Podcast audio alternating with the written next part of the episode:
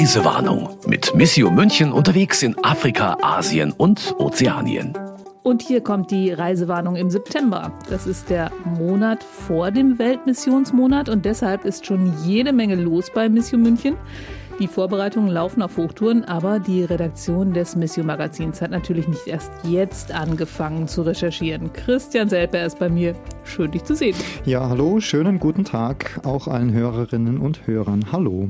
Ihr wart schon in den Osterferien im Senegal und in Mauretanien? Barbara Busselin hat in der Juni-Folge schon von ihren Erlebnissen in Mauretanien erzählt. Jetzt bist du dran mit einem Teil zum Senegal, weil da gibt es so viel zu erzählen, dass Barbara Busselin in der Oktoberfolge noch mehr erzählen wird. Oder? Ja, Senegal ist ein Land, das uns bei Missio München dieses Jahr enorm beschäftigt und zwar im besten Sinne, denn wir haben jedes Jahr ein Land als Schwerpunktland und es konzentriert sich dann im Wesentlichen im Oktober auf unsere Hauptaktionen. Es kommen einige Gäste aus dem jeweiligen Land äh, zu uns und dieses Jahr ist es Senegal. Und da kommen auch tatsächlich die Gäste in diesem Jahr. Oh ja, wir gehen fest davon aus, Sie sind eingeladen, Sie haben uns zugesagt. Die Corona-Lage ist natürlich immer etwas unübersichtlich, aber wir hoffen das Beste, dass das alles klappt und Sie zu uns kommen können und von Ihrem Leben bei sich in Westafrika und den Herausforderungen berichten können. Wir waren im Vorfeld schon mal dort, haben alle schon mal besucht und nicht nur besucht, sondern auch gesehen, was äh, dort die jeweilige Lebenswirklichkeit ist. Und genau, es lohnt sich wirklich dorthin zu schauen. Und alle, die dann im Oktober hier in Bayern unterwegs sein werden, werden wir auch im Podcast kurz vorstellen. Mm, vielleicht nicht alle, denn es Aber sind äh, zwischen fünf und zehn, äh, je nachdem, wer wie lange bleibt. Aber die Themen, die die Leute bewegen, die werden wir alle behandeln. Und da gibt's einiges, ähm, was so an der äh, westafrikanischen Region besonders ist. Und genau, ich freue mich drauf, darüber zu berichten und davon zu erzählen. Oh, okay. Mit euch unterwegs war ja auch der Fotograf Jörg Bödling. Oh ja. Den hatten wir in der letzten Folge. Also die Folge kann man natürlich auch noch nachhören bei uns im Podcast und natürlich seine tollen Fotos anschauen. In welchem Mr. Magazin sind die Senegal-Fotos von Jörg Bödling? Also wir haben ein Schwerpunktheft zum Senegal. Das ist die Ausgabe 5, die gerade jetzt im August 2021 herausgekommen ist. Da haben wir zwei Reportagen aus dem Senegal. Wir haben aber in der vorigen Nummer schon eine Reportage aus der Region Kaolack im Senegal gehabt. Und es wird dann in der übernächsten Ausgabe nochmal zwei Reportagen aus dem Senegal geben. Kaum zu glauben, aber alle äh, aus demselben Land und dennoch total unterschiedlich. Und äh, es hat mich auch wirklich gefreut, äh, Jörg Bödling zuzuhören im Podcast. Ähm, sonst kenne ich ihn von unseren Reisen natürlich und von seinen wunderbaren Bildern. Aber es war mal ganz äh, lustig und interessant, seine Sicht der Dinge zu hören. Und äh, wer es noch nicht angehört hat, kann da wirklich nochmal reinhören. Du wie er hast so da ja unsere Reisen durchaus auch eine Rolle gespielt Oh ja. in diesem. Also ich hatte so ein bisschen den Eindruck, ihr beide seid so ein Duo infernal, so zwei kleine Jungs, die kreative Ideen haben und die blöderweise auch manchmal umsetzen. Ähm, ja, aber das, das würde ich nicht sagen. Das klingt jetzt so, als würden wir da so auf Abenteuertour gehen. Aber was, ähm, was schon toll an unserem Team sozusagen ist, wenn wir zu zweit unterwegs sind, dass wir uns auf die Themen gemeinsam einlassen und die auch gemeinsam planen, sei es jetzt äh, damals in Mali Goldsucher, hier im, im Senegal, die, die Region, von der wir gerade reden. Ähm, jetzt verliere ich gerade kurz den Faden, aber was ich sagen will.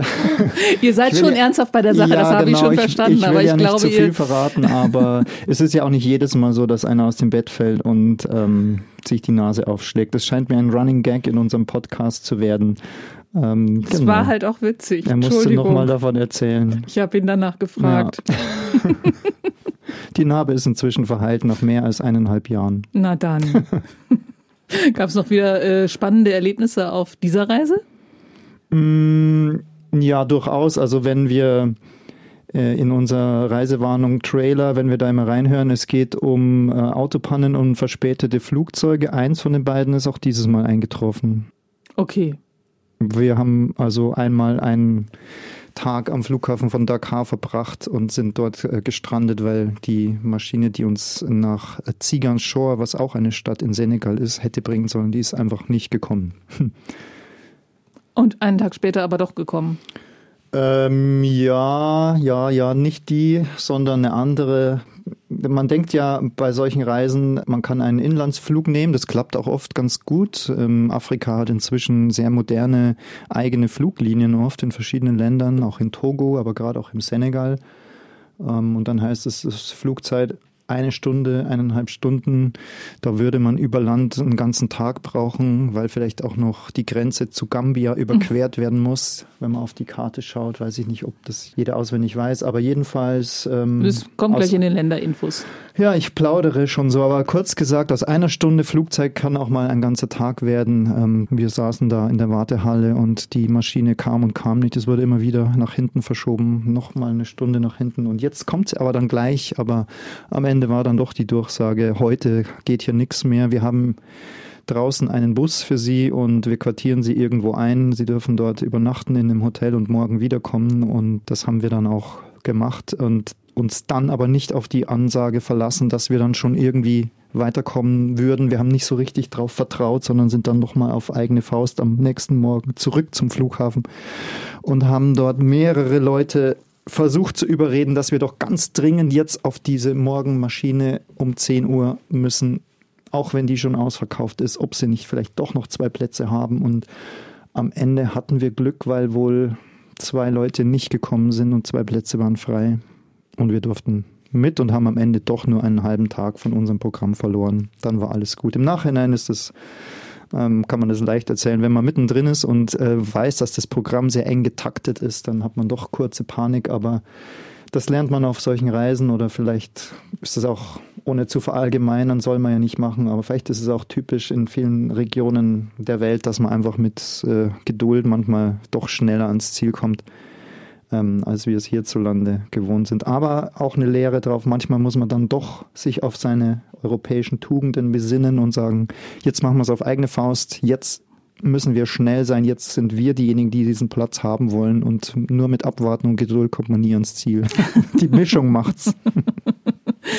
Eine ähnliche Geschichte habe ich am Münchner Flughafen äh, erlebt. Bei einem Inlandsflug wo ich einfach nur nach Münster fliegen wollte. Diese mhm. Maschine ist nie gestartet, auch nicht einen Tag später, weil die Fluglinie unterwegs pleite gemacht hatte.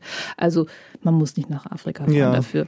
Die, von der Air Münster habe ich aber auch lange nichts mehr gehört. Es war auch nicht die Air Münster, so. es war irgendein so Billiganbieter, den man noch geflogen ja. hat, als äh, es noch nicht ähm, so weit bekannt war, dass Billigfliegen eigentlich eine ziemliche Umweltsauerei ist. Asche auf mein Haut, damals habe ich es noch getan, heute würde ich es auch sonst nicht mehr tun, mhm, weil hier kann ich einen Zug nehmen. Ist aber ein gutes Stichwort, weil das, diesen Gedanken haben wir natürlich auf solchen Reisen auch immer. Ähm, soll man wirklich äh, für eine Stunde auch innerhalb Afrikas fliegen? Ist es vertretbar? Man muss da, finde ich, gut abwägen, weil die Reise als solche ist teuer, die Zeit ist begrenzt. Manchmal merkt man einfach, man spart sich, wie gesagt, im Idealfall eben, wenn alles klappt, doch sehr, sehr viel Zeit, die man sonst auf der Straße verbringen würde. Und manchmal, ähm, ganz ehrlich, ist es auch auf der Straße in Afrika nicht immer so. Man soll selten, man soll nicht immer in der Nacht fahren, man soll nicht im Dunkeln fahren, man soll nicht auf viel befahrenen Straßen unterwegs sein. Da ist ähm, das Flugzeug oft auch das sichere äh, Fortbewegungsmittel. Mhm. Und ihr habt, wie du eben gesagt hast, ein, ein extrem dicht gepacktes Programm.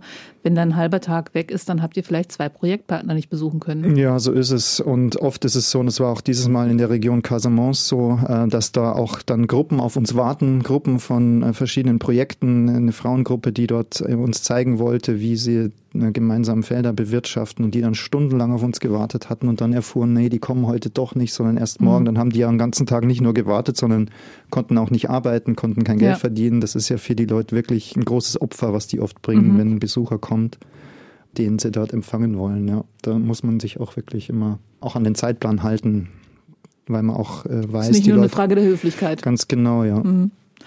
So. Jetzt geht's los. Jetzt aber der Senegal und Christian Selper. Drei Begriffe, die dir zu dieser Reise einfallen, wenn du nicht schon alles Pulver verschossen hast. Ja, ja, einen habe ich schon genannt, Casamance. Ähm, der zweite ist auch schon gefallen, Kaolack. Wir können gerne auf die beiden nochmal eingehen, was es genau bedeutet. Und ähm, damit man bei dem K sozusagen bleibt und nicht das äh, K, was zurzeit immer äh, als drittes kommt, in diesen Zeiten genannt wird, wäre der dritte Begriff Kalif. Was wäre das dritte, was immer genannt wird? Corona. Aber ich nenne Wir üben nochmal mit der Rechtschreibung, ja? Genau, Casamance schreibt man auch mit C, aber man spricht es mit K na gut, aus. Kaolak, Casamance und Kalif sind meine drei Begriffe. Okay, die ersten beiden sagen mir fast nichts, außer dass ich ein bisschen davon gelesen habe in der Vorbereitung. Casamance ist diese Region südlich von Gambia. Mhm. Weil nämlich, wenn man auf die Karte guckt, ist da dieser Gambia-Fluss richtig. und rundherum liegt Gambia. Und das geht so 300 Kilometer ins Land rein Mhm. und trennt den Senegal vom Senegal. Ja, genau. Senegal ist ähm, ein Land, das so um das kleine Land Gambia herum sich strickt auf der Landkarte betrachtet. Alle, die es jetzt äh, vielleicht sich vorstellen können, äh, super, wer nicht äh, das auswendig weiß, ich müsste da jetzt auch sofort nachschauen, aber das Wichtige dran ist einfach, dass südlich von Gambia liegt eine Region, die heißt Casamance und die ist traditionell eigentlich eine sehr fruchtbare, sehr schöne Region, aber politisch fühlt man sich dort schon seit Jahren benachteiligt vom restlichen Senegal. Deshalb ist das eigentlich auch die, wenn wir auf das ganze Land schauen, ist das eigentlich die Region, die so als Krisenregion im Senegal gilt. Der zweite Begriff war Kaulak. Und Kau- Ich habe überlack- überlegt, wo ich das schon mal gehört habe, überlackt. Ähm, und es, es klingt einfach nur wie dieses Urlaubsparadies Ah, stimmt, in ja. Thailand, das vom Tsunami ganz stark betroffen wurde. Aber das, das ist tatsächlich eine Region im Senegal. Ja, genau, es ist eine Stadt sogar, die Okay. ähm, so heißt. Die ist ungefähr 230 Kilometer von der Hauptstadt Dakar ins Landesinnere gelegen. Und das dritte war Kalif. Irgendwie, Mhm. wenn, du, wenn ihr kommt, habt ihr immer irgendwas Orientalisches. Dabei reden wir über Afrika. Ja, letztens haben wir gesprochen im Chat, oder? Vom Sultan. Ja, ähm, genau, als genau, wir im Chat der- beim Sultan waren.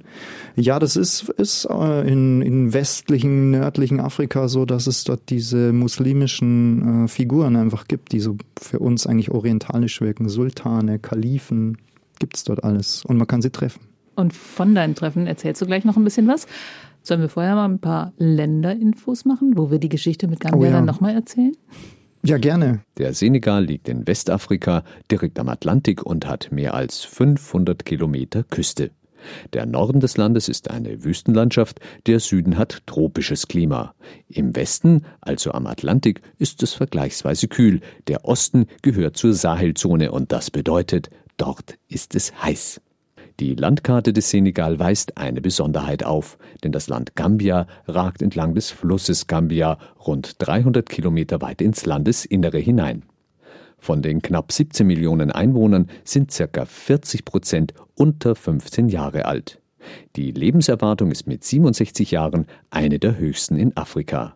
Wirtschaftlich steht der Senegal deutlich besser da als andere westafrikanische Staaten. Das Wirtschaftswachstum lag vor fünf Jahren bei 6,6 Prozent und war damit eines der stärksten weltweit. Allerdings ist das Land stark von Entwicklungshilfe und Rücküberweisungen ausgewanderter Senegalesen abhängig. Rund 95 Prozent der Bevölkerung gehören dem Islam an, 5 Prozent sind Christen. Politisch gilt das Land als stabil. Es gibt eine demokratische Regierung und Meinungs-, Presse- und Religionsfreiheit sind in der Verfassung garantiert. Ein vorbildlicher afrikanischer Staat in vielerlei Hinsicht. Für Monsieur ist die Geschichte mit der Religionsfreiheit ja nicht ganz unwichtig. Und da sind wir eigentlich schon mittendrin in deinem ersten Thema. Du hast nämlich den Kalifen und den katholischen Bischof einer Region getroffen und die haben so gar keine Probleme miteinander. Ja, das ist der Grund, weshalb wir besonders auf diese Region blicken. In, in vielerlei Hinsicht ist Senegal tatsächlich ein Vorbild, weil dort vor allem ja das Zusammenleben der verschiedenen ähm, Religionen sehr, sehr gut funktioniert. In einer Region, die ja doch geprägt ist von Unsicherheit, Instabilität, wenn man eben auf die äh, anderen Länder schaut. Auf die Nachbarländer, über die wir ja im letzten Jahr vor allem Mhm. gesprochen haben, ne? Mali, Niger, Ja. Keine Woche vergeht ohne äh, gewaltsamen Anschlag in diesen Ländern. Senegal ist bis dato, Gott sei Dank, von solchen Ereignissen verschont geblieben. Es ist den Leuten dort auch klar, dass das letztlich auch immer ein bisschen näher zu rücken scheint, diese Krise, die so die gesamte Sahelzone erfasst hat, ähm, was Islamismus, Terrorismus angeht. Deshalb ist es ja gerade auch für uns wichtig, drauf zu schauen, wo funktioniert es gut, wo ist Frieden möglich und wie gelingt es den Menschen dort. Und wie machen die das?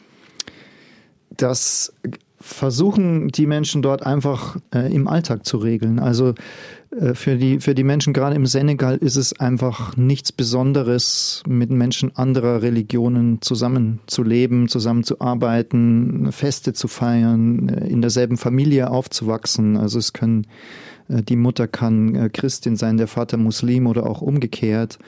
Wissenschaftlich gibt es diese die Formulierung interreligiöser Dialog, die da zutrifft, aber die doch sehr ja wissenschaftlich akademisch eher ist, aber mhm. man, man müsste da eher von einem Dialog des Lebens oder Dialog im Alltag äh, sprechen. Beziehungsweise füllen die einfach diesen wissenschaftlichen Begriff mit Leben. Ganz genau. Und äh, mir, mir ist es nicht so klar gewesen vorher, wie, das eigentlich, ähm, was da eigentlich alles möglich ist, weil ähm, dieses Jahr im Ende April waren wir ja ähm, während des äh, Monats Ramadan unterwegs da ist es so, dass äh, die Christen äh, den Muslimen äh, kleine Geschenke bringen. Wenn die abends das Fastenbrechen äh, feiern, dann bringen sie ihnen äh, Datteln oder andere Früchte vorbei. Einfach nur als nette Geste. Und andersrum ist es genauso zu Ostern oder zu Weihnachten. Einer aus einer äh, christlichen Gemeinde hat dann erzählt, ähm, das ist auch so, wenn äh, das muslimische Opferfest zum Beispiel gefeiert wird, dass dort Tabaski vor allem genannt wird, ähm, dann bekommen auch äh, die Christen äh, Geschenke und bekommen Fleisch, was da, was da frisch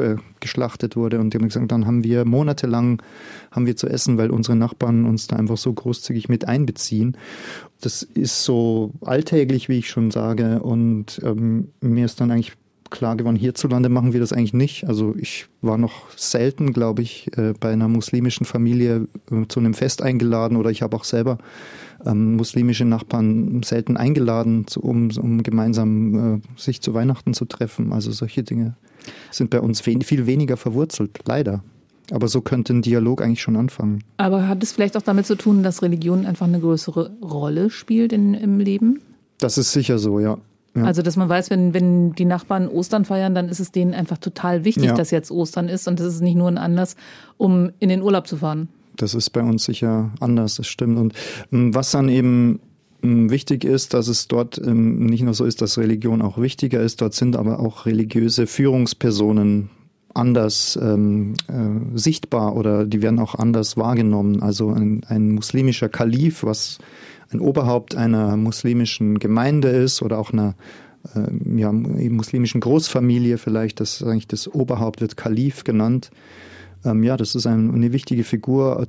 Zu dem geht man, um äh, Rat zu suchen, wenn es Streit in der Familie gibt, um Landbesitz, um ähm, dies und das. Das versucht er dann zu regeln, zu vermitteln. Du hast den Kalifen getroffen. Wer ist denn dieser Kalif? Wir haben einen Kalifen getroffen, ähm, denn es gibt natürlich im ganzen Land mehrere, die auch in unterschiedlicher Hierarchiestufe stehen. Also der Islam im Senegal ist in diesen sogenannten Bruderschaften organisiert. Und an deren Spitze steht ein äh, Khalif General, ein Generalkalif, der da das äh, Oberhaupt ist, äquivalent vielleicht zu einem vielleicht einem Kardinal oder in, in der, der, der so in der, in der katholischen Kirchenhierarchie ganz, ganz oben steht, die haben oft enormen politischen Einfluss, ähm, auch traditionell, wenn die eine Wahlempfehlung abgeben, hat ein politischer Kandidat enormen äh, Rückenwind, die haben auch großen wirtschaftlichen Einfluss. Ähm, wir haben einen Kalifen getroffen, der Kalif einer weit verzweigten Familie, die dort in Thies nahe Dakar angesiedelt ist der vielleicht in dieser Hierarchiestufe etwas weiter, unter, weiter unten steht, also der nicht diesen riesigen äh, politischen Einfluss hat, aber durchaus auch gesellschaftlich, äh, der auch mit dem äh, Bischof von Thies engen Austausch pflegt und ähm, auf der Ebene findet eben auch ein Dialog der Religionen statt, kann man sagen. Und äh, traurigerweise ist es so, dass wir zwei Kalifen getroffen haben, denn die erste Reise im Senegal war schon letztes Jahr im Januar 2020 von der wir ja auch schon mal erzählt haben im Podcast. Da ging es dann ja weiter nach Burkina Faso und mit äh, dem Bus nach Mali, wo wir dann später bei der Bundeswehr waren und so weiter und so weiter. Dort haben wir einen Kalifen getroffen, der dann leider im Laufe des Jahres verstorben ist und mhm. ähm, seinen Nachfolger, das ist also ein jüngerer Bruder, der dann ähm, so vom Familienrat oder von der islamischen Gemeinde in Dakar und Thies zum nächsten Kalif bestellt worden ist. Der hat uns dieses Jahr dann empfangen.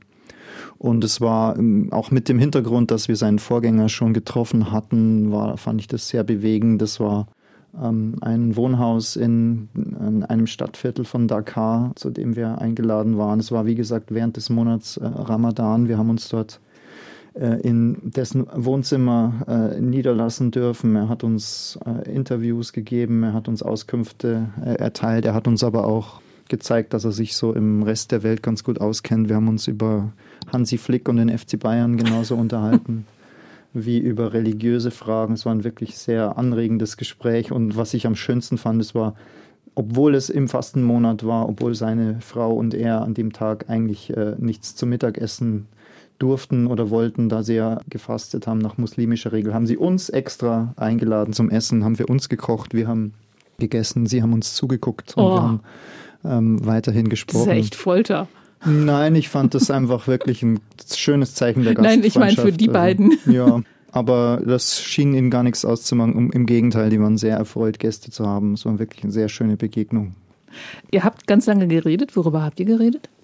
Ja, ich habe mit Blick auf unsere Reportage, mit Blick auf unsere Aktionen zum interreligiösen Dialog einfach wissen wollen, was ist auch seine Aufgabe als Kalif, wie betrachtet er das Verhältnis zu den Christen. Er hat dann wirklich betont, dass das in seiner Familie und in seinen, seiner Religionsgemeinschaft eine lange Tradition hat. Schon sein eigener Großvater war wohl mit dem Kardinal von Dakar ähm, befreundet. Die haben sich auch gegenseitig oft besucht und der eine durfte in der Moschee sprechen, der andere in der Kathedrale und ähm, auf diese Tradition möchte er jetzt auch weiterhin aufbauen und ähm, das gute Verhältnis äh, fortsetzen. Und er hat betont, weil ich dann gefragt habe, also sind Sie eher ein Vertreter des modernen Islam, weil wir ja das eigentlich so bewerten. Ne? Das äh, äh, Kalifat des islamischen Staats kennen wir auch. Da kennen wir auch gerade diesen Begriff Kalif her. Genau. Und ähm, wir sagen Also ja, wenn man gerade nicht so diese orientalischen Geschichten im Hinterkopf hat, dann denkt man bei Kalifat an Extremismus. Richtig, ja. Und, ähm, und es wird oft verbunden damit, dass wir sagen, das ist eine, Art, eine rückständige Art des äh, Islam. Und dann sagt er, nein, das hat nichts mit modern oder rückständig zu tun. Man müsste sich halt äh, einfach auf die wesentlichen Säulen des Islam konzentrieren, die eben Nächstenliebe heißen, gegenseitiges äh, Verständnis, auch ein Gefühl für Freiheit äh, für den Einzelnen und so weiter, so dass, dass jeder Einzelne sich äh, entwickeln kann und ähm, eben auch gut mit dem Nachbarn zusammenleben kann. Interessanter Perspektivwechsel eigentlich, oder? Mhm. Und was mich besonders freut, ist, dass äh, dieser Kalif jetzt zu uns eingeladen ist und wenn alles gut geht, wird er uns besuchen, zusammen mit Bischof André aus äh, Thiers, also einem katholisch-muslimischen Gespann, das zu uns nach Bayern kommt und äh, ich freue mich jetzt schon auf das Wiedersehen. Weil den katholischen Bischof habt ihr natürlich auch besucht. Monseigneur André, wie heißt der mit Nachnamen? André Gay, der ist äh, in der Region Thiers, äh, die auch mit äh, der Region Bamberg in Deutschland, in Bayern sehr eng verbunden ist. Ähm, das ist eine ländliche Region in einer kleinen Stadt Thiers äh, außerhalb von Dakar, inzwischen nahe an dem aktuellen oder dem neuen internationalen Flughafen. Von daher, jeder, der in Senegal reist, kommt in diese Region eigentlich äh, ziemlich schnell. Aber kommen die beiden dann wirklich so zusammen als Freunde hierher oder wie muss ich mir das vorstellen? Das werden wir sehen. Das ist natürlich schon so, dass dort auch jeder seinen Bereich oder seine, wie soll ich sagen, ja, wie nennt man das, seinen Einflussbereich hat und äh, die sich nicht täglich äh, austauschen, ähm, äh, so, aber gerade wie gesagt, sei es bei äh, größeren Festen, also die Christen haben ja auch zum Beispiel eine große Wallfahrt jedes Jahr an den Wallfahrtsort. Da nehmen auch äh, muslimische Delegationen teil. Da ist dieser Kalif auch eingeladen ähm, jedes Jahr und äh, äh, nimmt teil. Der erste Kalif, den wir trafen, eben dessen, den Vorgänger des jetzigen, der hat uns äh, damals auch ganz stolz eine silberne Tafel gezeigt, die er dort äh, so als Ehrengabe erhalten hatte. Es schien ihm doch was zu bedeuten.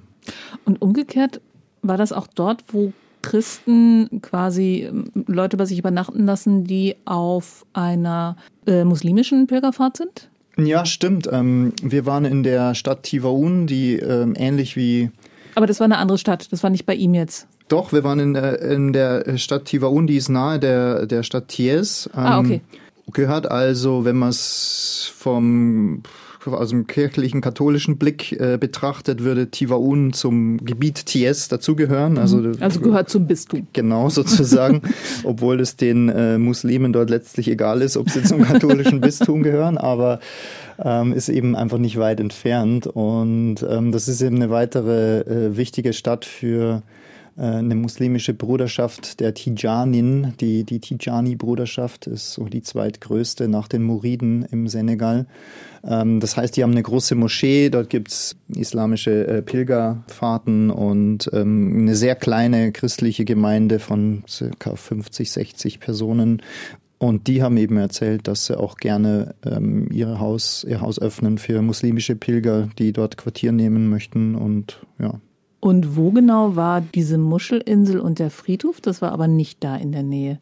Ein Friedhof, den beide gemeinsam nutzen, nämlich beide Religionsgemeinschaften.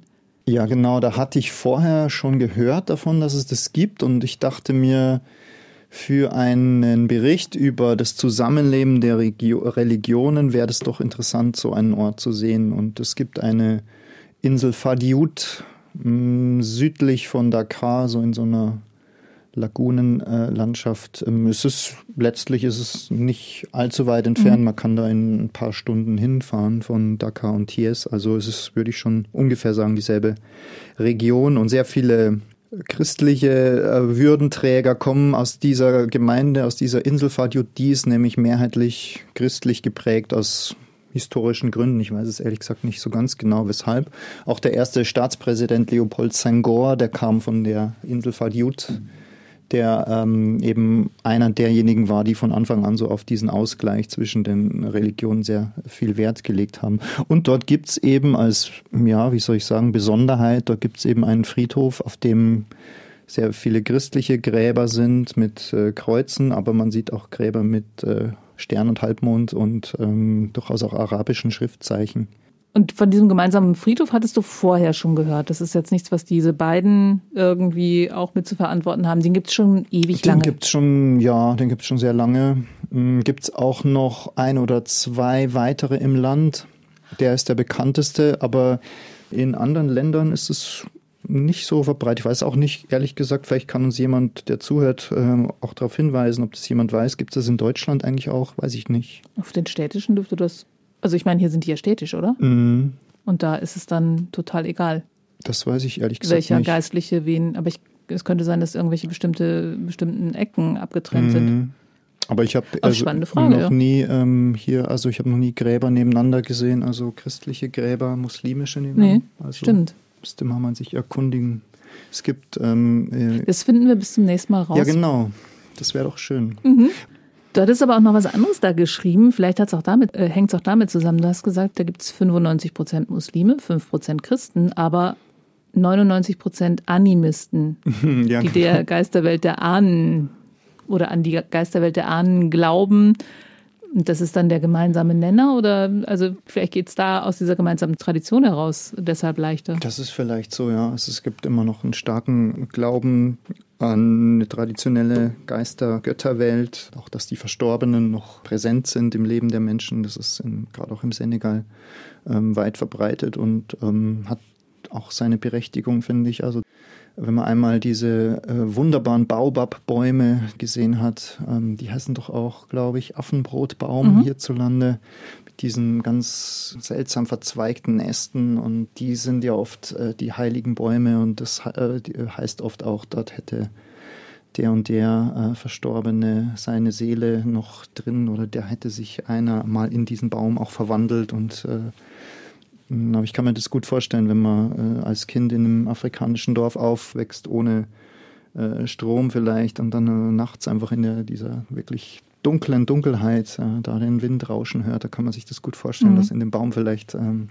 der Geist oder die Seele von dem Verstorbenen drin sitzt. Also das ist, glaube ich, wirklich diese, dieser Glaube an die Natur ist dort einfach sehr, sehr stark präsent. Mhm. Und das unabhängig davon, ob jemand Christ oder Muslim ist, das verbindet die Menschen dort wirklich enorm. Ja. Aber so ganz ohne Probleme läuft es im Senegal auch nicht ab. Die Regierung hat erst kürzlich neue Gesetze zur Kontrolle von ausländischen Predigern erlassen. Wenn eine Regierung solche Gesetze erlässt, dann doch wohl deshalb, weil es Probleme gibt, oder? Ja, natürlich. Und das äh, ist gut, dass wir das ansprechen, weil man darf das natürlich nicht idealisieren, nur weil, weil mehrheitlich der Dialog und das Zusammenleben gut funktionieren, heißt es eben nicht, dass es nicht auch ähm, Spannungen gibt. Und ja, ich meine, wenn in den Nachbarländern die Spannungen genau. da sind, da schwappt doch immer was drüber, oder? Ja, also es ist ja auch in den Nachbarländern immer nicht so ganz klar, woher dann letztlich dieser radikale Einfluss kommt, der ja einfach auch ein radikaler Islam oft ist. Das darf man ja auch nicht äh, beschönigen. Der oft finanziert wird oder wurde aus diversen Staaten. Das war mal Libyen, als Gaddafi dort noch an der Macht war, der immer gerne sich zwar als Friedensfürst ähm, in Szene gesetzt hat, aber gleichzeitig immer gern auch Unruhe geschürt hat zwischen den Völkern und zwischen den Staaten, ähm, auch verschiedene Regionen im Golf, also Saudi-Arabien wird immer wieder genannt, die dort auch mit sehr viel Geld äh, in Westafrika tätig sind. Qatar Charity habe ich mehrmals Schilder gesehen. Also es gibt wohl so eine Art Wohltätigkeitsorganisation aus islamischen Ländern. Da gibt es auch mehrere. Auch die Türkei ist in Westafrika sehr präsent, die dort immer auch einen eigenen politischen Hintergrund vielleicht verfolgt. So genau ist es nicht immer klar. Also man darf denen ja auch nicht immer sofort böse Absichten unterstellen, weil ähm, mhm. ähm, kann ja auch sein, dass Gutes damit geschieht. Ähm, was ich sagen will, ist einfach, dass es eben immer wieder heißt, der Frieden wird durch externe Einflüsse bedroht und das ist zwar einerseits eben richtig, weil es diese verschiedenen Kanäle auch gibt. Andererseits gibt es aber eben auch äh, in den Ländern selber immer radikale Kräfte, die vielleicht um Macht und Einfluss äh, kämpfen, die, wie schon gesagt, ja auch sehen, dass Religionen auch Geschäftszweige sein können. Ähm, diese Netzwerke, die politischen Einfluss haben, haben dann auch Zugang zu Geldern. Von daher ist, ja, Frieden ist ein kostbares Gut und ähm, ist immer wieder auch bedroht. Deshalb braucht es ein gefestigten Staat, der darauf achtet, dass die Gesetze eingehalten werden, dass Religionsfreiheit gewährleistet ist, aber dass ähm, das eben auch nicht auf Kosten von Minderheiten passieren darf, dass die eine Religion nicht gegen die andere ausgespielt wird. Und das Ganze wird ausdiskutiert. Da bin ich über ein sehr lustiges Wort gestolpert in deiner Reportage. Unter dem Palaverbaum. Oh ja, stimmt. Was ist denn das? Der Palaverbaum, ja, genau. Das ist sehr schön, weil ähm, wir gerade auch im Kollegen-Kolleginnenkreis nochmal diskutiert haben, als ich das Wort geschrieben habe, ob es das auch wirklich gibt. Und Palaver ist ja so ein bisschen fast klischee-mäßig, was man sich von Afrika manchmal vorstellt, dass die Leute endlos auch Dinge ausdiskutieren, äh, bis sie zu einem, ich hatte jetzt eigentlich eher Politiker kommen, dabei ja. im Kopf.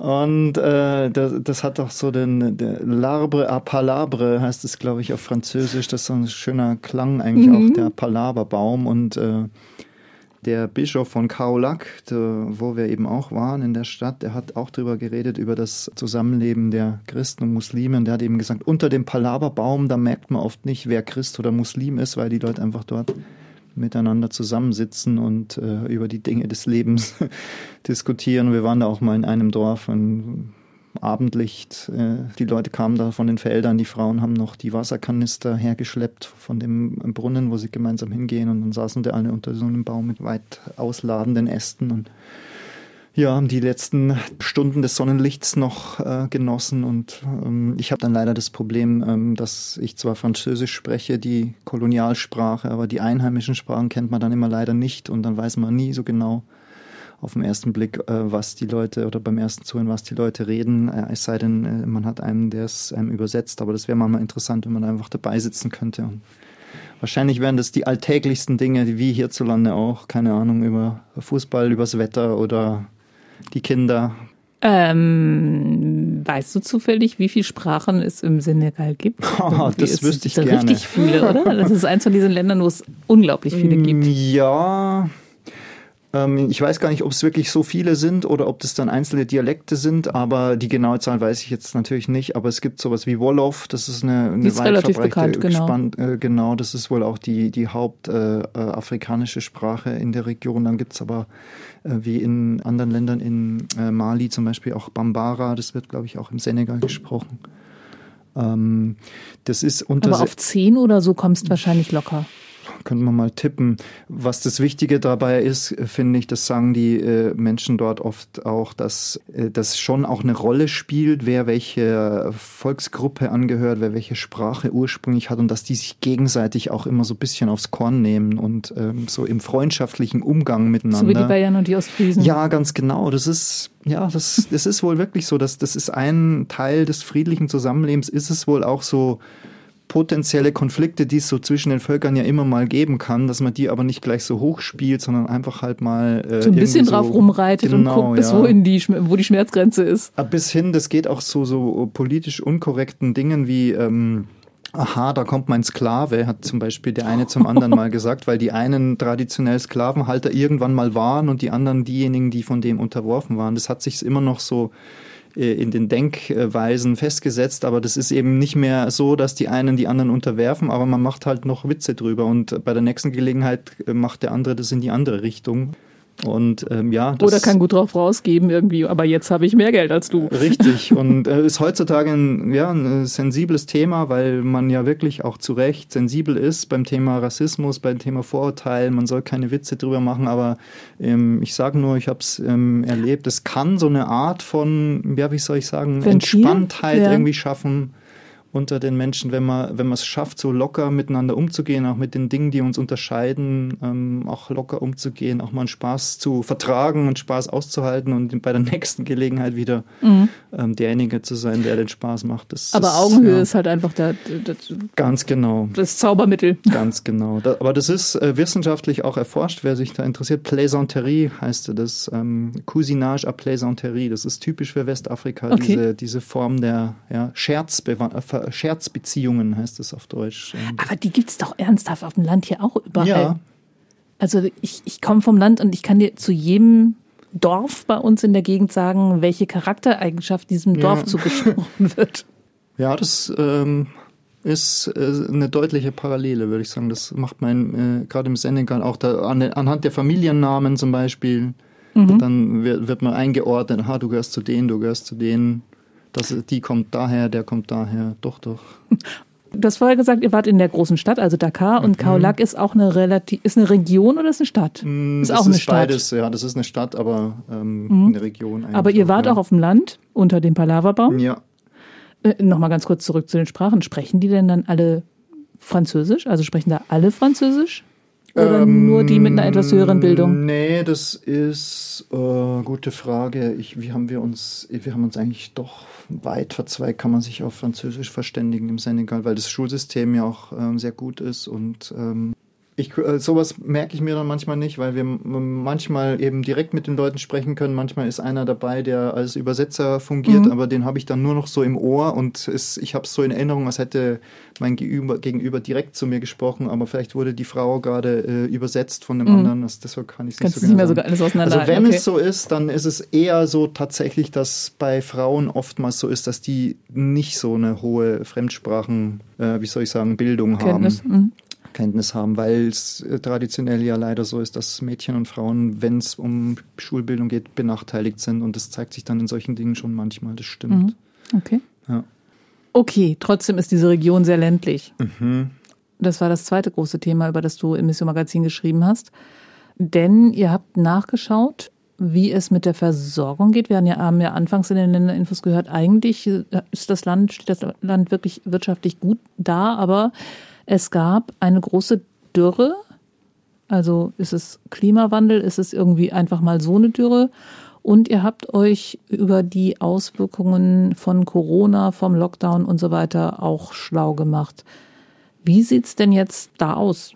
Ja, also das hat mich eben vorab einfach auch interessiert zu sehen, weil das meiner Erfahrung nach oft so ist, dass es Regionen, Ländern gerade in Afrika so ergeht, die vielleicht eine gute wirtschaftliche Entwicklung vorweisen, statistisch, aber oft man dann ganz schnell merkt, dass es auf bestimmte Regionen nur beschränkt ist. Und sobald man dann in benachteiligte Gebiete kommt, die eher ländlich geprägt sind, sieht es dann schon oft ganz anders aus. Und, und das ist dort in Senegal eben auch der Fall, dass man da letztlich nur drei, vier Stunden aus der Hauptstadt rausfahren muss und dann ist man wirklich in, in abgelegen, also was heißt abgelegen, aber also für die Menschen dort ist es, die fühlen sich nicht abgelegen in dem Sinn, weil dort sich ihr Leben einfach abspielt, aber ähm, es ist schon klar, was ich meine, denke ich, dass man einfach in, in Dörfer kommt, die eine schlechte Wasserversorgung haben, wo es einfach auch trocken ist, wo das äh, Getreide auf den Feldern äh, nicht gut wächst und, und so weiter und so weiter. Ähm, und das wollte ich einfach auch mal sehen oder ich, wir fanden das wichtig, darüber zu berichten. Und es kommt auch ein Gast aus der Region zu uns und die hatten eben letztes Jahr, vorletztes Jahr äh, auch äh, sich gemeldet und gesagt, äh, sie können, sie, sie brauchen Unterstützung, sie können wirklich mhm. Hilfe brauchen in Form von ähm, Nothilfen, also Lebensmittel oder Getreide, Saatgut, um diese Zeit der Dürre, des, des schlechten Regens zu überbrücken. Und dann kam noch die Corona-Pandemie dazu mit ihren Auswirkungen, die hat eben die Leute doch sehr ähm, getroffen. Nicht so sehr, dass sehr viele erkrankt wären, sondern dass die Maßnahmen, die international empfohlen, die international ergriffen wurden, dass die einfach dann äh, ihre eigenen Auswirkungen haben. Das musst du, glaube ich, noch mal ein bisschen erläutern. Mhm. Also zum Beispiel ist es so, dass die Region ist nahe an der, an der Grenze zu Gambia und äh, sehr viele Bauern oder Händler fahren über die Grenze, um entweder einzukaufen oder ihre Produkte dort zu verkaufen. Und äh, in dem ersten Lockdown, der letztes Jahr im März, also 2020 war, war es oft so, dass dort äh, der Grenzverkehr auch unterbunden war und äh, sobald die Leute eben nicht mehr zum Markt fahren können, äh, ist deren Lebensgrundlage auch irgendwie äh, mhm. zerstört. Es ist trotzdem so, ich will das nicht so beschreiben, als ob rein der Lockdown äh, das Leben der Menschen zerstört, weil die, die Maßnahme als solche, das ist dort auch im Senegal so, dass die, die, die haben alle oder so gut wie alle, mit denen ich gesprochen habe, die haben schon gesagt, wir haben gewusst, wenn die Pandemie uns trifft, dann werden wir äh, zu leiden haben, weil das Gesundheitswesen nicht so mhm. zuverlässig ist und, und so weiter. Von daher war das schon auch wichtig, diese Maßnahmen wohl zu ergreifen. Aber es hat eben die Auswirkungen. Ja, ganz genau. So würde ich das, würde ich das beschreiben. Wobei die Hungersnot auch gekommen, oder ist es Hungersnot oder ist es, wie, wie, wie würdest du das einordnen von der Also ich würde nicht Dramatik? Von, von einer Hungersnot sprechen, ähm, sondern einfach, dass also eine, eine, eine Knappheit, eine Lebensmittelknappheit ist nahe am, am Hunger dran, aber ähm, in die Richtung ging das dann schon. Das ist halt so, dass Land wie Senegal auch sehr abhängig ist von den Regenzeiten. Äh, dann kommt eine bessere Regenzeit vielleicht das Jahr drauf, dann sieht es wieder ein bisschen besser aus oder es mhm. gelingt auch vielleicht die Bewässerung zu gewährleisten, all diese Dinge. Ähm, Lebensmittelknappheit ist ja oft auch nur eine äh, Frage der Verteilung. Oft gibt es ja genug zu essen. Es ist nur nicht überall gleichmäßig gut verteilt. Die Menschen mhm. in ärmeren Regionen haben weniger Zugang, können sich auch weniger kaufen. Du hast anfangs erzählt von diesem verspäteten Flugzeug und einer Gruppe von oh ja. Leuten, die auf dem Land waren. Das waren wahrscheinlich genau diese Frauen, die dann auch ziemlich sauer waren, weil der Brunnen versiegt war, von denen du in der Reportage erzählst, oder? Ja, so eine witzige Begebenheit, obwohl es für die Frauen eher ärgerlich war. Das war zwar nicht die Gruppe, die da ähm, so. auf uns warten musste, aber so ähnlich. Ähm, wir waren in verschiedenen äh, Projekten unterwegs mit einem Regierungsmann, äh, den die Caritas-Leute als äh, Kontaktperson sozusagen dort auch haben, mit dem sie sich auch äh, in einer gewissen Weise gut stellen müssen, aber mit dem sie einfach auch zusammenarbeiten müssen. Einer, der die Regierung vertritt in der Region. Dem haben sie einige Projekte gezeigt, ähm, wollten auch verschiedene Gruppen treffen und als sie gerade dort äh, hinkamen, wo sie eigentlich demonstrieren wollten, wie der Brunnen funktioniert, hat der eben gerade nicht funktioniert. Er war ausgetrocknet und die Frauen, die dort den Brunnen ähm, zur Bewässerung nutzen wollen, die waren eben sehr erbost, weil das eben gerade eben nicht funktioniert hat, dass das Wasser kam. Und es war dann nicht so ganz klar, wo der Grund äh, lag. War es ein ah. technisches Problem oder es schien dann auch so zu sein, es wurde denen das Wasser abgestellt. Aber wie kann man im Brunnen dann das Wasser abstellen? Ähm, Werden Brunnen dann irgendwie über Leitungen versorgt? Ja, ja, das, äh, gute Frage. Jetzt komme ich wieder mit den doofen Fragen. Ja, ja, nee, das ist richtig so. Ähm, es war jedenfalls ein Brunnen äh, so mit so einer Pumpe und da kam kein Wasser raus. Ne? Sie haben ah, okay. so diese, diese Handpumpen. Also geht es wahrscheinlich tatsächlich so. auf irgendeine Leitung ja. und die ist dann abgesperrt worden. Genau. Ähm, und wenn ich das richtig verstanden habe, hat es damit zu tun, dass ähm, Wasser privatisiert ist? Ja, das, das habe ich in der Reportage nur so angedeutet, weil es, ich es nicht genau herausfinden konnte. Mhm. Aber es wurde uns vor Ort so ein bisschen angedeutet. Ähm, und ich hatte dann sofort dieses Klischee vielleicht im Kopf. Das ähm, Nestlé-Klischee. Ja, genau. Ähm, ich will den Konzern da nicht nennen. Die haben eine starke Rechtsabteilung. Ähm, ich will denen nicht unterstellen, okay, dass soll ich rausschneiden? Wir nehmen, ähm, nee, aber ganz, ganz ernsthaft. Ähm, es wurde schon so gesagt, äh, Wasser ist im Senegal jetzt auch in dem Sinn privatisiert, dass der Staat mit Konzernen zusammenarbeitet, die eigentlich die Versorgung in den Dörfern sicherstellen sollen. Ähm, aber Privatisierung heißt ja oftmals, dass es dann nicht umsonst ist, sondern dass die Leute einfach bezahlen müssen für das Wasser, wie wir hierzulande auch. Das ist in dem Sinn ähm, vielleicht ja auch ähm, von der modernen Entwicklung auch ein Charakteristikum, dass man dann für ein Produkt bezahlt, das man bekommt. Aber es hat halt oft zur Folge, dass die Leute sich das nicht leisten können. Die haben einfach nicht genug Geld und es schien so zu sein ähm, dort, dass denen das Wasser abgedreht wurde, weil sie nicht die Rechnung bezahlt hatten. Aber ich habe es leider nicht herausgefunden, ob das wirklich stimmt, ob es in dem konkreten Fall so war. Aber das mhm. Thema als solches, das ist auf jeden Fall in vielen Ländern präsent. Das ist eigentlich das Ziel, wäre ja gut. Der Staat stellt mit einer Firma gemeinsam die Wasserversorgung sicher. In der Umsetzung ist es leider oft so, dass der Konzern als solcher schon Profit macht, äh, die Regierung auch Entwicklungsgelder kassiert, aber in den Dörfern meistens das dann nicht funktioniert, so wie es sollte. Okay. Trotzdem ähm, war das eine sehr beeindruckende Fahrt durch die Dörfer, weil ähm, man hat zwar wirklich gesehen, wie die Probleme mit Händen zu greifen sind. Also es war auch dort tierisch heiß und die Trockenheit und Dürre war wirklich zu spüren und, und das war wirklich zu sehen, was passiert, wenn das äh, Wasser fehlt. Aber ich finde es einfach immer bemerkenswert, wie die Menschen versuchen, trotz dieser äh, Schikanen sozusagen der Natur, aber auch der äh, diversen Strukturen, in denen sie leben, ähm, wie die immer versuchen, optimistisch zu bleiben und einfach das Beste aus äh, der Situation zu machen. Und dann freuen sie sich noch, dass Besucher kommen. Gerade in der jetzigen schwierigen Zeit ist uns das oft so begegnet, dass man in Corona-Zeiten überhaupt so eine Reise machen kann. Hat mich selber auch sehr bewegt. Ich war sehr froh, dass das äh, geklappt hat dieses Jahr und es wurde auch vor Ort gewürdigt. Also es sind nicht nur uns hier die Kinnladen runtergefallen, weil ich habe ja damals im März echt gedacht, so wollt ihr echt? Okay. Es wurde da auch honoriert. Ja, also trotzdem war es natürlich so, dass es nicht so ganz leicht war, die Reise zu organisieren mit allen Formalitäten. Und wir sind auch zu einer Zeit unterwegs gewesen, als wir dann mal über die Corona-Statistiken gesprochen haben dort haben die Menschen gesagt, sie haben im Senegal 25 am Tag und dann ich habe ich gesagt, wir auch, aber dann habe ich eben gemerkt, wir haben uns nur kurz missverstanden, weil wir haben eben 25.000 Fälle am Tag gehabt und Senegal offiziell 25. Okay. Und deshalb ähm, wurde ich natürlich oft schon auch dann mal angeschaut und äh, es war klar, dass eigentlich wir aus dem Krisengebiet kommen und genau ähm, ja. und ihr die Seuche einschleppen könntet. Ja, es schwingt natürlich auch mit, klar. Also so wie ähm, jetzt wir Angst vor den Urlaubsrückkehrern ja. äh, hatten, ähm, denke ich mal, wenn du in so einem Land lebst, das eigentlich ganz okay ist.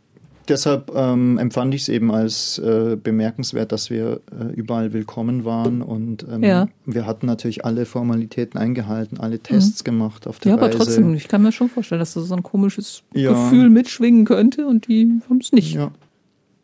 Umgekehrt funktioniert es jetzt offensichtlich auch, dass die wahrscheinlich kommen. Oh ja, wir hoffen es. Von ja. den Leuten, die wir heute kennengelernt haben. Wer steht denn auf der Liste und kommt wahrscheinlich? Es kommt der Kalif, Kalif Tal aus Dakar. Es kommt der Bischof von Thiès, Bischof André. Ähm, es kommt der Bischof von Kaulac, Martin Thien. Und es kommt aus der Region Casamance, Abby Fulgence äh, Coulis ein Priester und Caritasmann. Und es kommen einige interessante Gäste, die wir in einer weiteren Senegal-Folge präsentieren können. Äh, Louise Dion aus TS, die sehr tolle Arbeit macht im Bereich äh, Förderung junger Frauen und Mädchen. Wirklich spannend, wirklich gut. Eine junge Studentin aus Dakar kommt zu uns, Marie-Noël Mendy, ähm, noch einige andere, die ähm, aus Senegal sind, aber schon äh, in Europa tätig eine ganze Weile. Eine äh, Bamberger Entwicklungshelferin, die lange im Senegal war, ist eingeladen. Mhm. Also von verschiedensten Seiten kann man das schöne Land beleuchten. Und die meisten davon lernen wir dann in der nächsten Folge kennen im Oktober. Aber ich wollte noch was anderes. Cashewnüsse am, am Strauch habt ihr gesehen? Oh ja. Da gibt es ein sensationelles Foto. Ja, das müsste man mal beschreiben oder im äh, Magazin nachschauen. Das hatte ich, hatte ich vorher nie gesehen. Cashewnüsse ja. hatte ich schon gesehen, aber wie die am, wo die wachsen, wachsen die am Boden, am Strauch, ja. an einem Baum? Also ich hätte ja gesagt, die wachsen aus einer Paprika raus, so wie das aussieht. Ja, das stimmt. Das hatte ich eben, war mir auch ganz neu, dass das so eine Art, ja, Paprika oder Apfel ist, ne? Dass Mhm. die am Baum hängt und unten die Nuss herauswächst. Und die fallen dann alle paar Tage vom Baum. Okay. Und ähm, ja, wir haben noch eine schöne Reportage in der Casamance gemacht. Genau, die hattest du mir aber nicht geschickt. Nee, die ist gerade jetzt druckfrisch erschienen. Ah, okay. Da geht's drum, ähm, ich glaube, die Zeit rennt uns schon wieder davon, Ja. aber Vielleicht. ich will trotzdem empfehlen, dass man sich äh, damit auseinandersetzt. Nein, es, äh, diese Krisenregion Casamance, die südlich von Gambia liegt, wie wir eingangs gesagt haben, war lange Zeit geprägt von mh, einem bewaffneten Konflikt, der auch immer noch nicht beendet ist. Aber gerade ist es so, dass Menschen, die jahrelang ihre Dörfer verlassen hatten und in Nachbarländer geflohen waren, manche bis nach Europa geflohen waren, jetzt langsam wieder zurückgehen und ihre Dörfer, ihre Häuser wieder aufbauen war ein sehr faszinierender Teil der Reise. Dschungel, alles zugewachsen, die Felder müssen wieder freigelegt werden, die Häuser wieder aufgebaut und da kommt es zu allerlei Herausforderungen für die Menschen. Würde ich ja gerne noch viel mehr drüber hören. Muss ich aber wohl erst mal lesen im aller niegelnagelneuesten Mission Magazin. Vielleicht kommen wir noch mal irgendwann dazu, dass du ein bisschen mehr dazu erzählst. Aber was du mir mitgebracht hast diesmal ist Musik. Oh ja, Genau, weil Barbara Brusselin nämlich nächstes Mal im Oktober auch über Musik reden Oh wird, ja, nämlich über gregorianische Gesänge zu einem traditionellen Instrument. Ich bin total gespannt darauf, aber du hast dich erstmal bei der Popmusik umgehört im Senegal. das wunderschöne Lied Senegal Fast Food von äh, Amadou et Mariam, die gar nicht aus dem Senegal sind, sondern so. aus Mali. Ein Okay. berühmtes Gesangsduo aus äh, Bamako in Mali, die aber in ganz Westafrika sehr berühmt sind, die gemeinsam mit dem französischen Musiker Manu Chao ein Album aufgenommen haben, Dimanche à Bamako, Sonntags in Bamako. C'est au Manhattan, fast food, Dakar, Sénégal, cinéma, le Paris. Demain je serai parti. La gare, Dakar, Bamako, Mopti, y a pas de problème, tout va bien. Aujourd'hui je me marie, j'ai confiance, amour, solo, Gao, l'Algérie. Was ist Senegal Fast Food? Ähm, ja, das, das geht eigentlich um die Geschichte eines äh, jungen Mannes, der, nach, der davon träumt, nach Europa auszuwandern. Lässt der Titel jetzt nicht so vermuten. Da kommt ja auch der äh, Refrain vor ähm, Il est 5 Euro Mali, es ist 5 Uhr in Mali, quelle heure est-il au Paradis? Wie spät ist es im Paradies? Und das Paradies ist für aus dessen Sicht Europa. Wobei der Zeitunterschied gar nicht groß ist. Ähm, wie bist du denn über diese Musik gestolpert? Amadou und Mariam kenne ich schon eine Weile. Die hatten auch gewissen Erfolg in Deutschland. Ich glaube, bei der WM 2006 in Deutschland gab es doch auch das Turnierlied von Herbert Grönemeyer. Da haben die auch mitgewirkt. Ah, okay. Die sind auch bekannt deswegen, weil beide, ich glaube nicht von Geburt an, aber im Laufe ihrer Jugend ihr Augenlicht verloren haben und, und sich beide auch in dem Zentrum für äh, Kinder und Jugendliche kennengelernt haben, also mit Sehbehinderung oder ähm, und eben bis heute miteinander verheiratet sind und gemeinsam auftreten.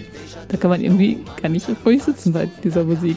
Ich lasse das jetzt einfach mal weiterlaufen. Also, Christian, vielen Dank für deine Reiseerinnerungen. Gerne, hat Spaß gemacht. Bis zum nächsten Mal. Und das war die Reisewarnung im September. Im Oktober ist dann Barbara Brüsseler hier und auch sie erzählt vom Senegal. Und dann geht es um Frauenpower und um traditionelle Musik. Ich bin schon sehr gespannt, was sie zu erzählen hat. Und was sie erzählt, ist zu hören ab dem 7. Oktober, denn dann erscheint die nächste Folge der Reisewarnung. Bis dahin machen Sie es gut, Ihre Brigitte Strauß. Das war Reisewarnung mit Missio München unterwegs in Afrika, Asien und Ozeanien. Ein Podcast von Missio München, produziert vom katholischen Medienhaus St. Michaelsbund.